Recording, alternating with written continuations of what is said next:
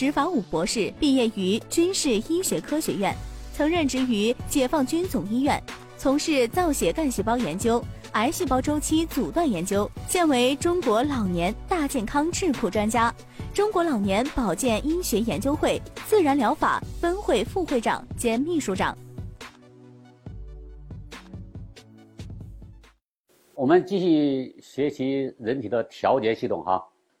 我们在神经系统里面讲了，我们所有的生理功能都是需要调节的啊。如果不调节的话，就会乱了套，对吧？那么神经系统调节呢，我们讲过，它是一个精确调节。那么还有一个套调节系统呢，相对神经系统来讲，它是一个模糊调节。那么这个呢，就叫我们激素调节。那么这就是我们内分泌系统要讲的内容。那么要讲到内分泌的话，首先我们得知道一个外分泌，对吧？啊，有内分泌就一定有外分泌。那么下面呢，我先讲一下什么叫外分泌。所谓的外分泌，就是分泌出来的调节物质，分泌到管腔里面。只在管腔的局部起作用，这个就叫外分泌。那这个主要指什么呢？主要指我们消化系统的那个消化液。我们讲消化系统的时候，是不是讲过消化管道和消化腺呢？那像那个口腔的唾液腺，它是在哪起作用呢？是在口腔起作用。像胃里面分泌的胃酸，是不是只在胃起作用？它一开一离开的胃，到了十二指肠，那个整个环境发生变化，它就失活了。啊，你像那个胰腺分泌的那个呃蛋白酶，只在胰腺那个部位，只在十二指肠那个部位起作用，只在小肠起作用，所以这都叫外分泌腺。外分泌腺都是分泌到呃管腔，而且只在局部起作用，啊，它对全身没有影响，这叫外分泌。那么什么叫内分泌呢？内分泌就是它分泌出来的生物活性物质，也叫调节物质，它直接进入到血液循环去了。大家试想想。它如果进入到血液循环的话，那是不是全身都有可能受到影响？只是呢，有些靶器官呢对它比较敏感，啊，比较敏感，仅此而已。所以这内分泌呢和神经调节是完全不一样。神经调节是一定是点对点的，对吧？很精确的。这个激素调节呢，内分泌调节呢是点对面的调节，所以就很容易什么紊乱，对吧？说神经调节基本上就不会紊乱，啊，所以这个有很大的区别。这是内分泌系统哈。它也是个调节系统，它的调节物质就是各种各样的激素。那么内分泌腺呢，从上到下啊，我们说从头颈部一直到下面，有垂体，有甲状腺，有胸腺、肾上腺，包括胰腺里面的胰岛。胰腺本身是一个外分泌，但是胰腺组织里面的胰岛是个内分泌，大家好理解了哈。那么这个包括卵巢啊，包括男性的睾丸。那么内分泌呢？它怎么调节呢？分泌是各种各样的激素。那么激素的本意是什么呢？是驱动的意思，啊，或者我们说大白话就是鞭子抽的意思，鞭子打的意思。那意味着什么？意味着这个人如果激素分泌过量的话，他的功能就亢奋嘛，亢进嘛。如果激素分泌量小的呢，少的呢，这就不足嘛，就萎靡，对不对？嗯，比如说大家最熟悉的是不是有一个甲亢？甲亢是什么呢？甲状腺功能亢进，它分泌的素多了，而甲状腺激素呢，它是释放能量的，参与能量代谢的，所以这个人如果要甲亢的话，能量代谢是不是旺盛？如果旺盛的话，大家想一想，这个人会有什么表现？他身体一定会消瘦嘛，对吧？就都当成能量，本来是结构物质嘛，我们的肌肉啊、脂肪都是结构物质，都都变成能量燃烧掉了。所以它这里一定会消瘦，对吧？那么如果明白甲亢是这样的临床表现的话，如果甲减呢，就相反了嘛，是这样子啊。所以这个它这个驱动的意思啊，驱动这个各种各样的生理活动啊，是鞭子抽的意思。所以有就会有功能亢进和功能不足，对不对？那么我们就会一个个来讲啊，从上到下这些主要的内分泌腺，它主要分泌什么激素？那么最上面呢，我们讲的垂体啊，垂体。它主要分泌分泌什么激素呢？实际上，垂体分泌的激素是在我们整个内分泌调节的最上游，啊，我们叫一个调节轴最上游。那首先呢，就是我们垂体发布一个指令，发布指令之后呢，就分泌一个激素，这个激素呢，在调节下一个内分泌器官，让下一个内分泌器官，比如说哎，你的甲状腺就是分泌多一点，它就分泌多一点；你分泌少一点，它就分泌少一点。那么多少了之后呢，你还得有个反馈机制啊。比如让我分泌多，哎，大脑还要知道，哎，分泌的够了，够了，行了，别再多了，啊，比如少了，哎，少了之后，赶快再多分泌点，还得有个反馈机制。所以这个内分泌对人的调节是通过反馈调节的。什么叫反馈机呢？我给大家举个例子，比如说这个胰岛素对血糖水平的调节，对吧？是这样的，当我们吃了饭之后进食以后，我们血糖水平会不会升高？就会升高。所以这个升高这个信号呢，一吃饭的话，你吃胰岛素分泌，那么升高之后呢，高到多少呢？会不会一直升高上去的？不会，这个信号反馈给我们什么？最上游这个调节中枢，说哎，这个差不多了，差不多了，就开始对这个胰岛素的分泌呢。开始进行抑制了，明白了吗？就不能持续的升高。那抑制的，如果抑制厉害的话，血糖太高的话，降不下来，高血糖了，再反馈一下，对吧？再调节，再升高一点。所以大家没有发现，我们生理活动的调节一直在动态的调整。动态调节就意味着什么？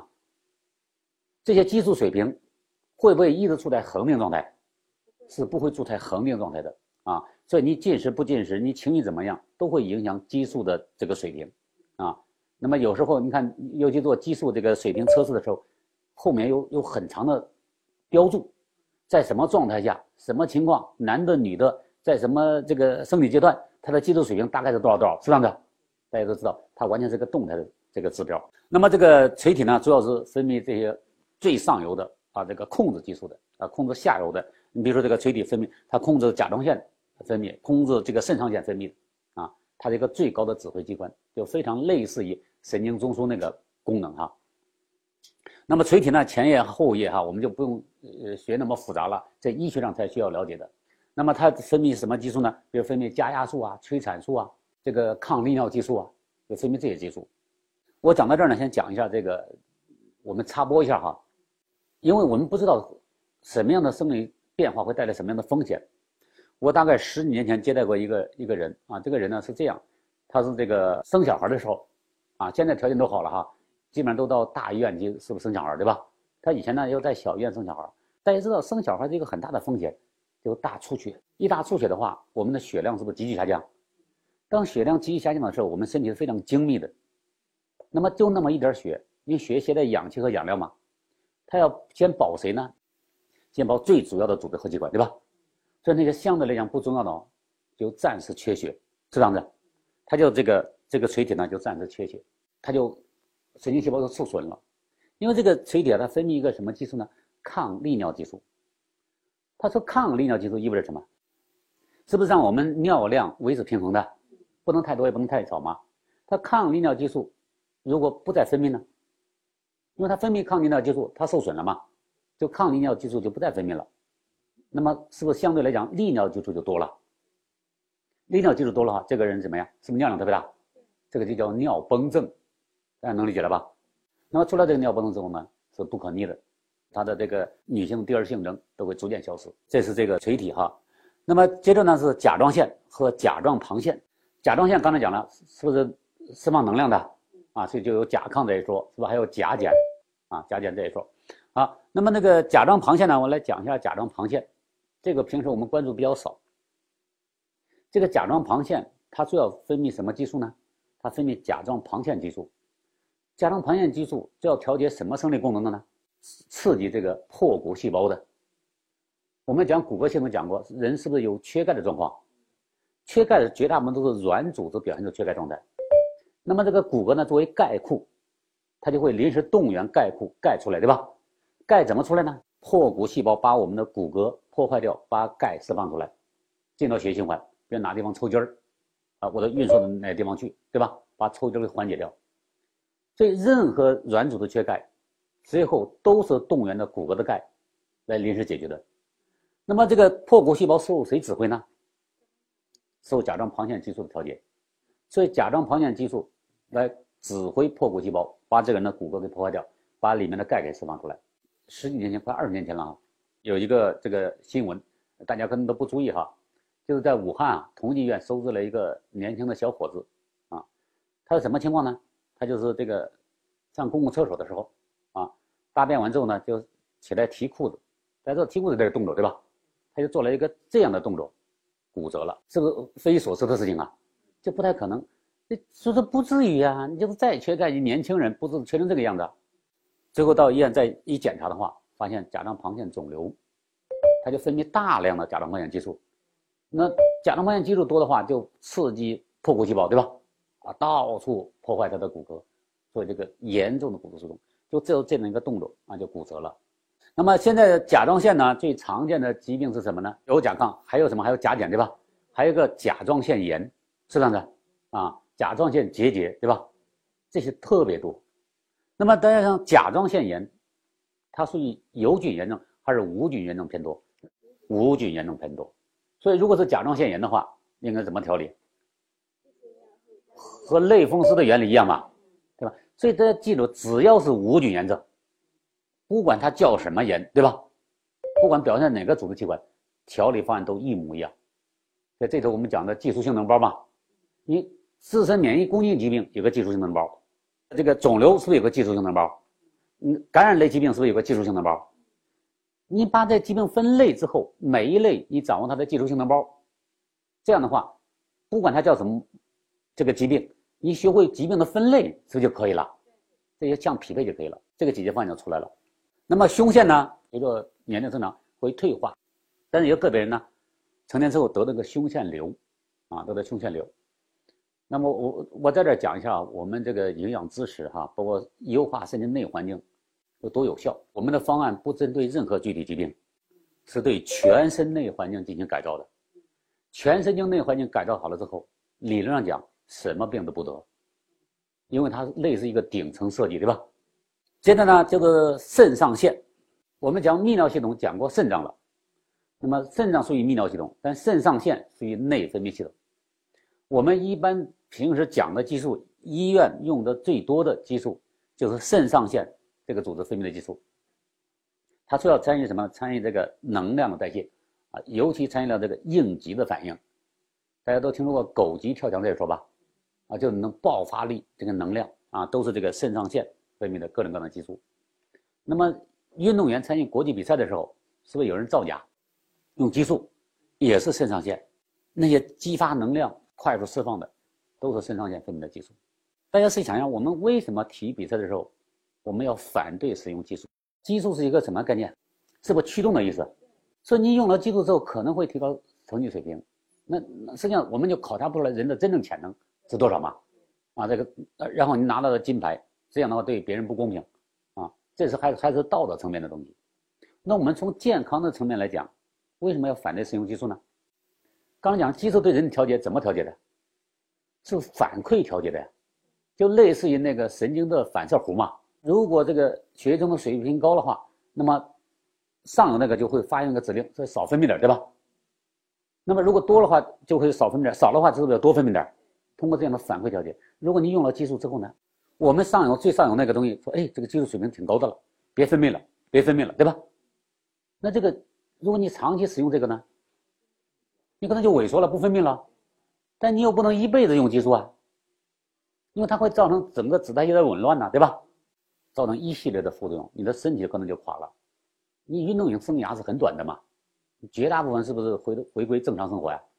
但你你为了提高那一点成绩，最后用了激素，那可能一辈子都毁掉了。啊所以运动员本身也要拒绝使用这个激素，这是个肾上腺。下面呢就是我们的胰腺，胰腺本身是个外分泌，但是胰腺内部的一个贝塔细胞，我们叫胰岛，它是一个内分泌。那讲到胰岛呢，我们先来讲一下什么叫岛。什么叫岛呢？就是汪洋大海里面的露出的那块陆地，这叫岛啊。特别小的话，我们就不叫岛，叫礁了，对吧？都没关系哈，对我们来讲区别不大。就那块陆地叫岛，什么叫胰岛呢？如果把整个胰腺组织比喻成汪洋大海的话，里面就有一些散在的细胞团。那每一个细胞团呢，叫一个小岛，这个就叫胰岛。那么胰岛呢，大概有一百万个左右。我说健康的成年人，这种贝塔细胞呢，就分泌胰岛素，来把高血糖给降下来，降低血糖激素就这一个哈，升高血糖激素很多。但能够降低血糖激素只有一个叫胰岛素。那么什么是糖尿病呢？假设这个人由于某种原因，这一百万个胰岛，其中三十万个胰岛或者五十万个胰岛受损了，大家试想，他的胰岛的水平会不会下降？就会少百分之三十，少百分之五十嘛？少百分之五十，少百分之三十，那理论上讲，他的血糖就高出百分之三十，高出百分之五十嘛？到泌尿系统的时候，那地方就不能重重吸收嘛，不能全部重吸收啊，就会尿里面就有糖，这是糖尿病啊。那么这个像这种有部分胰岛遭到破坏的话，这类疾病呢，就叫二型糖尿病。这二型糖尿病是部分胰岛遭到破坏。那么如果理论上讲，它一百万个胰岛全部遭到破坏了，那么它体内还有没有胰岛素？胰岛素不是水平下降了，是根本都没有了。胰岛素理论讲是零，那么是零的话，它怎么活？因为降低血糖的激素就这一个，只能靠终生注射胰岛素，这个叫一型糖尿病。所以一型糖尿病呢，也叫胰岛素依赖性糖尿病。这两类糖尿病，现代医学能不能治愈？连一个都不能治愈。我们先说二型糖尿病。二型糖尿病，我们调理好的多不多？太多了。它主要是什么？是不是胰岛受损呐？胰岛受损，胰岛如果恢复了之后，功能会不会恢复？就完全恢复了嘛，对吧？刚才讲的这个胰岛啊，还有呢，就是这个卵巢，卵巢主要分泌什么激素呢？主要分泌和生殖相关的激素。那生殖相关，包括生殖之后的，是不是还要哺乳啊？包括催乳素啊，什么都和它有相关。那么这个人如果卵巢衰老的话，他还有没有生育能力？就没有生育能力了嘛？那讲到这个呢，我想讲一下。这个营养，很多人现在我知道抗衰老嘛，啊，在外面花了很多钱抗衰老。我想跟大家分享一个，我最早期的非常经典的一个例子。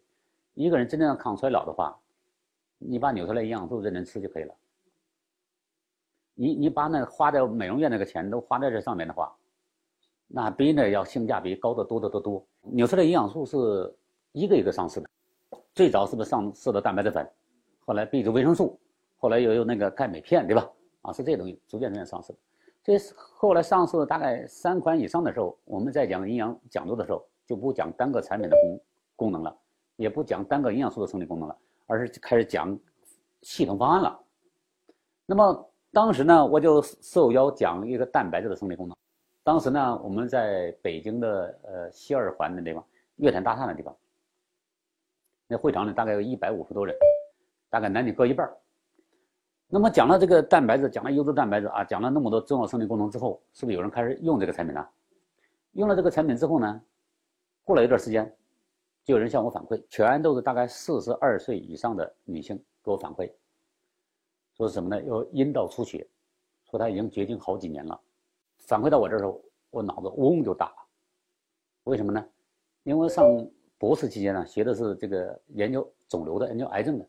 癌症它不是一一天变来的，它通过漫长的癌前病变过程。那对女性宫颈癌来讲，阴道不规则出血就是典型的癌前病变，对吧？我脑子嗡就大了。后来呢，就向我反馈的人越来越多，越来越多啊，六七个，大概都是这个年龄阶段的女性。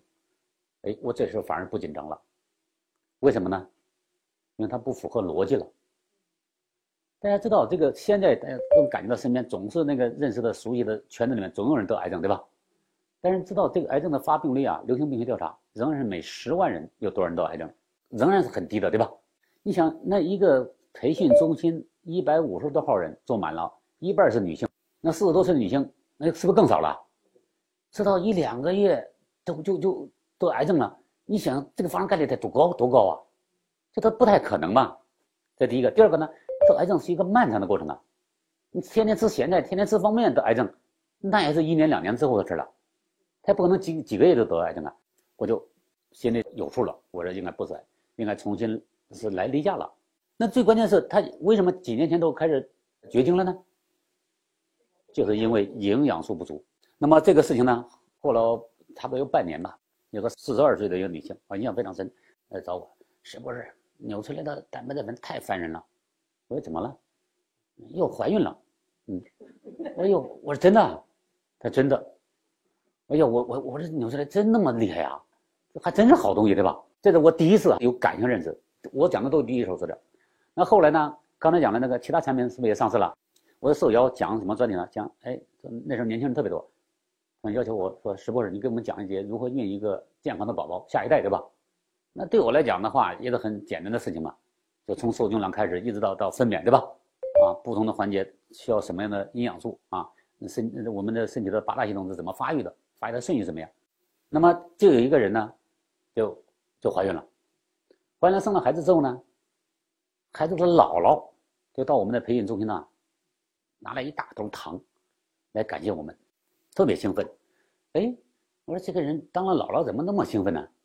就开始问嘛，好奇嘛，啊，恭喜他好奇，就一问，他说那呃那个产房啊哈，大概一周也有五个新生儿，只有他外孙女出生了之后呢，眼睛盯着天花板，睁得特别大，所有的医生护士都没见过。以前都见过什么模样呢？新生儿出来之后啊，是眼睛闭着的，脸是皱巴巴的，是不是还有抬头纹呢？几乎以前呢，几十年前的新生儿几乎全都这模样。这不是一个别现象啊，这是普遍现象。如果普遍现象的话，背后是不是有规律啊？啊，那么发育生物学上呢，就开始解释这种现象。为什么这个面相像个猴一样？有没有发现？我们都学进化论嘛，进化论从低等到高等，说人是猴子变的嘛。所以小孩出生下来都是又瘦又小，眼睛闭着，抬头纹，皮肤松弛，就像猴一样。后来又说那是羊水泡的，啊，泡了那么几个月的羊水，对吧？皮肤就皱皱巴巴嘛。大家洗衣服，你用手洗衣服，你洗一天的话，手是皮是松松垮垮的，皱的吧？说羊水泡的。那个事情出来以后，我才知道，现在出生孩子之所以那个样子，都是因为营养不足。有没有发现？因为那时候日子很苦啊，营养。这有了足够的营养素之后，孩子出生下来就是这个样子，就显得比较大。现在很多人这个怀孕是不是都补充纽崔莱营养素？他出生一大批新生儿，叫什么呢？叫所谓的这个纽崔莱宝宝，对吧？它成一个很普遍的现象了。在当时我亲自观察到的，我才知道原来营养素那么重要啊！所以那时候我提出了一个概念：营养素是健康的物质基础。你要去在外面做各种保养，卵巢保养这个保养那个保养，哈。我不能说一点用没有，但是和你花那几十万比较起来的性价比是比较低的，啊，你不如把用用在呃补充有色营养素上，你花不了那么多钱。在这个卵巢哈，分泌这个主要和生殖有关的各种各样的激素，呃，男性呢就是睾丸了啊，睾丸分泌这个呃雄性激素。那我现在讲一下哈，这个男性里面也分泌雌性激素，雌性也分泌雄性激素，只是它的量比较小而已。我表达清楚没有？啊，不这是人的很很奥妙的地方啊，很奥妙的地方。所以这个这个激素呢，我我们在其他课程可能讲过哈，以前讲肝病的讲过。这些激素工作完了之后都要灭活，你是有用的时候调节的时候再分泌这些激素，对吧？它作用完了之后也就没用了，逼得失活，要工作着这个灭活着，工作着灭活着。那么都在哪灭活的呢？这些激素全都在肝脏灭活的，大家理解了吧？啊，肝脏我们在消化系统，它这个重要消化腺，所以大家没有发现，我们身体是一个统一的整体。我们讲是分开讲的，但是实际上完全是个统一的整体。我们到医院看病，大医院分科，我们身体从来不分科。那么这些激素呢，都要在肝脏失活。所以当一个人如果肝脏出了问题，这些激素失活就会出问题。比如说这个人严重的肝硬化，肝硬化就是肝功能就就受损了嘛。你比如说刚才讲了。男性体内是不是有雌雌激素？它本来应该都要灭活的，啊，这个雌激素没有灭活，相对来讲雌激素水平就偏高。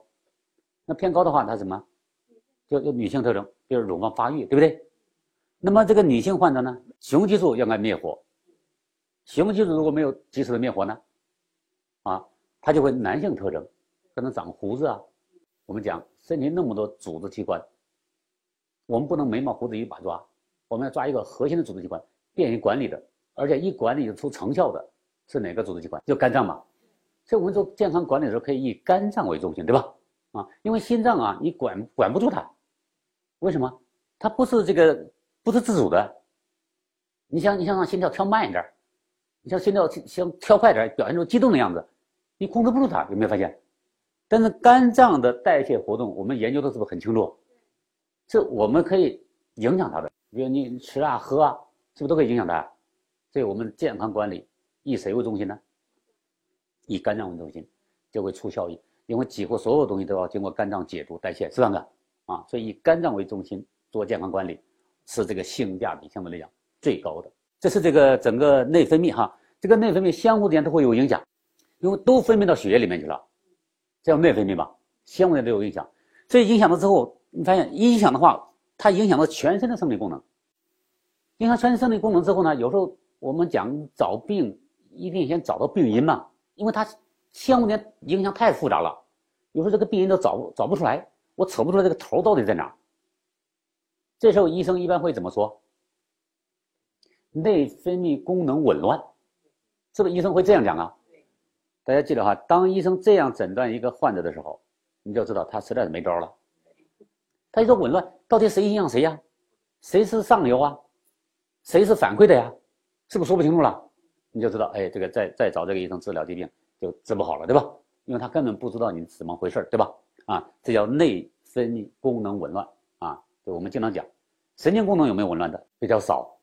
因为它是精确调节嘛，那么你说神经功能紊乱，它是模拟内分泌起的名字，所以他不知道怎么原因在哪儿，他找不到原因，啊，他就把这个内分泌功能紊乱就套到那上面去了。你哪个神经受损了，它就会影响具体的这个组织器官嘛，啊，它是点对点的调节嘛，是这样子啊，所以神经系统很少有功能紊乱那一说。你说思维混乱那是另一回事对吧？信号传递是沿着反射弧传递的。你不会加工，加工完之后你不知道怎么办，那是一个智力活动，但是一般不会紊乱，紊乱都是内分泌系统紊乱。这是这个关于内分泌哈，内分泌系统。好，这是这个垂体甲状腺，讲过了哈，这是甲状旁腺，啊，这是肾上腺。有没有讲患者得肾上腺瘤的？那么如果这个人由于手术把肾上腺给摘除了，他的激素水平会不会发生变化？啊，就会发生变化啊。这是那个内分泌贝塔细胞。那么这个子宫肌瘤，那么女性的子宫肌瘤呢？有人认为和她的激素水平有关系，有人认为哈，她一般要怎么处理呢？降低她的激素水平，对吧？有的说，哎呀，绝经之后就好了，因为绝经之后就意味着什么呢？整个卵巢功能全部丧失了嘛，啊，就好了。那么实际上，子宫肌瘤这个病因是很复杂的，其中有一个病因呢，就心灵成因，任何疾病都是有心灵成因的。那么子宫肌瘤最常见的心灵成因是什么呢？是和母亲的关系，一般都和母亲的关系紧张。这紧张都在潜意识里面。你把母和母亲的关系和解了之后，这个肌瘤就会自动消失。肌瘤越多，肌瘤越大，就说明和母亲的关系越紧张。我曾经亲自辅导过姊妹两个，姐姐有肌瘤，妹妹没有肌瘤。我就问这个姐姐：“我说你和你妈妈的关系怎么样啊？”我一说，我妈特偏心。哎，我这偏谁呀？咱就姊妹俩，偏我妹妹。啊，我一回家就让我干活，我妹妹回家啥事都不干，我妈也不说她。这从小都这个样子。这妹妹呢就很开心，她妹妹就没有肌瘤，她就有肌瘤。所所以这个事情啊，你就没法用饮食结构来解释，对不对？你也没法用遗传背景是不是来解释？因为他们俩几乎都一模一样嘛，只能用什么解释？情绪对吧？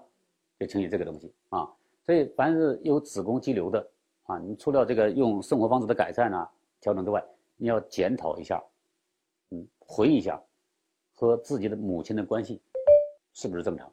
因为这个基本上都是不健康的情绪或者不愉快的情绪。既然是不健康、不愉快的情绪，我们一般都会把它压下来，你不会天天想它。因为这种情绪，你天天想的话，不便不便于我们生存呐，所以一般会把这种这种东西呢压到哪儿？压到潜意识里面去。所以你需要有一个技术，把它从潜意识里面调动出来，调起来之后呢，然后你勇敢的面对它，啊，基本上都是误解产生的，对不对？啊，我教大家一个方法，怎么解决这个问题呢？就是你晚上睡觉的时候躺在床上，闭上眼睛，安安静静的，你脑子里面就演电影，你不用出声。如果和母亲的关系紧张的话，你就问这个母亲，在当时什么什么事件的时候，你为什么这样对待我？你为什么这样看我？然后呢，你再换一个角色，换成你母亲的角色，跟你对话。就你一个人扮两个角色，就在脑海里面不停的这样反复对话，不不停的反复对话。就你勇敢面对这个事情，最后变成你理解了你母亲，和解了，这个就慢慢慢慢就消失了。这个占的权重是比较大的。这是这个子宫肌瘤。那么子宫肌瘤的话，我们要从这个营养的角度来调理的话，把它当什么病调理？对了，癌前病变调理，对吧？身体任何部位的增生都当癌前病变调理，啊，胆囊息肉、肠道息肉、这个子宫肌瘤、乳腺增生、甲状腺结节、肺部的结节，对吧？啊，只要是增生，只要是这个新生物，都当成癌前病变来调理。像这个呢，一定要把心灵成因加上去，这样的话，那些方案上来之后呢，才会什么？才会锦上添花。好，这是这个关于这个内分泌系统。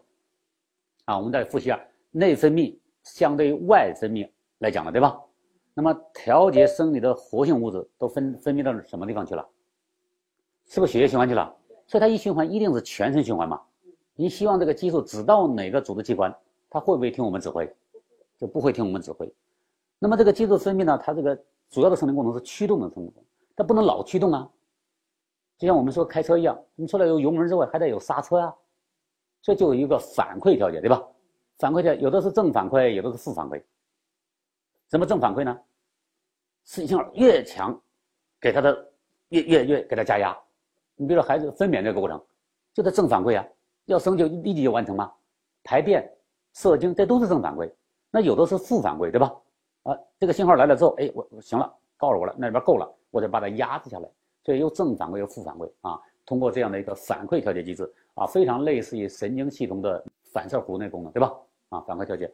那么由于它是内分泌调节，而且有反馈、正反馈、负反馈，而且都分泌到这个血液循环里面去，都在全身，是不是到处乱跑啊？这就很容易出现什么情况呢？就所谓的相互影响，所以叫内分泌功能紊乱，对吧？这时候就很麻烦了，因为你找不到头啊，到底谁引起的，对吧？所以像这种情况的话，要情绪控制是非常重要的啊。当然，健康的生活方式、情绪控制非常重要。好，这是这个内分泌系统啊，主要是内分泌腺分泌各种各样的激素啊，来调节我们生理功能。它比较模糊，相对神经调节来讲是很模糊的啊。好，这是这个关于这个内分泌系统，我们就分享到这里，谢谢大家哈。